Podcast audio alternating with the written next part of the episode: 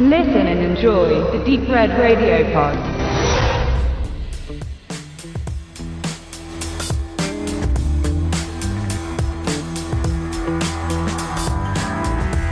Teure Autos, ein geplanter Coup, gefährliche Gangster, attraktive Ladies und fesche Kerle, die das alles handeln müssen. Circa 90 Minuten lang präsentiert Pierre Morel seinen produzierten Geschwindigkeits-Haste-Movie nach bekanntem Schema und deutlichen Vorbildern, die er teilweise selbst zu verantworten hatte.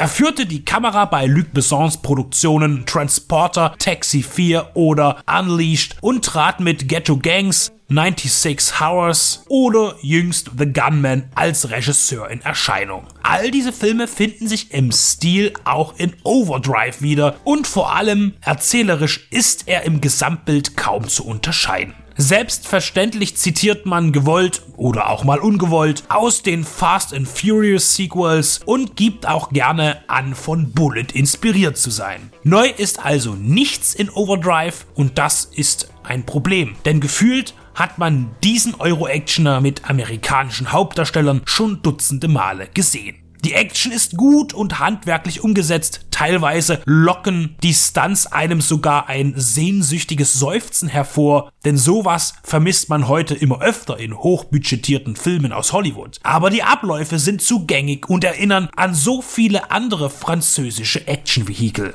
Ein wenig Innovation wäre hilfreich gewesen, denn so hebt sich Overdrive nicht ab und schon gar nicht von seinen größeren Vorbildern, zu denen auch nur noch 60 Sekunden gehören dürfte, egal ob Remake oder Original.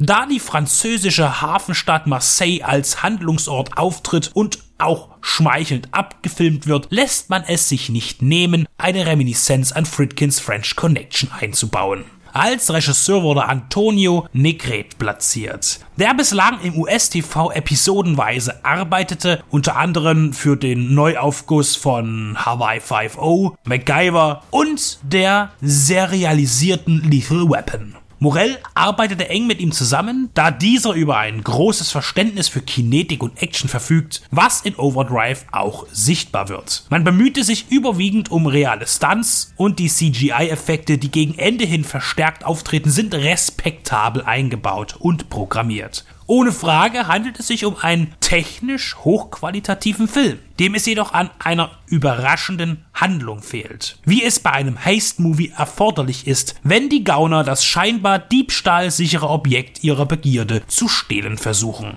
Plot-Twists gibt es zwar auch, aber keine, die einem tatsächlich als Zuschauer entwaffnen. Im Zentrum der Story stehen Andrew und Garrett Foster. Die Halbbrüder leben ihre Hassliebe zueinander neckisch aus und sind für ihr junges Alter schon die besten Autodiebe der Welt. Dieser Punkt zeigt schon auf, wie wenig Realismus die Fiktion sich selbst gönnt, denn die Mitte 20 bis 30-Jährigen sind schon die alten Hasen im Business. Das zieht sich auch weiter, denn alle Figuren sind mit einer kurzen Ausnahme permanent cool und unbeschwert, auch in lebensbedrohlichen Situationen. Das bezieht sich klar auf den Heldenmythos des Actioncharakters, aber etwas mehr Relief hätte den handelnden Personen gut getan. Andrew wird von Scott Eastwood verkörpert, der seinem Vater wie aus dem Gesicht geschnitten ist und auch mimisch an ihn erinnert. In den Dialogen zwischen den Halbbrüdern wird öfter erwähnt, dass sie ihren gemeinsamen Vater stolz machen wollen und müssen. Auf Scott Eastwood bezogen ergibt das einen ganz eigenen Sinn, denn das Vermächtnis von Clint Eastwood wiegt schwer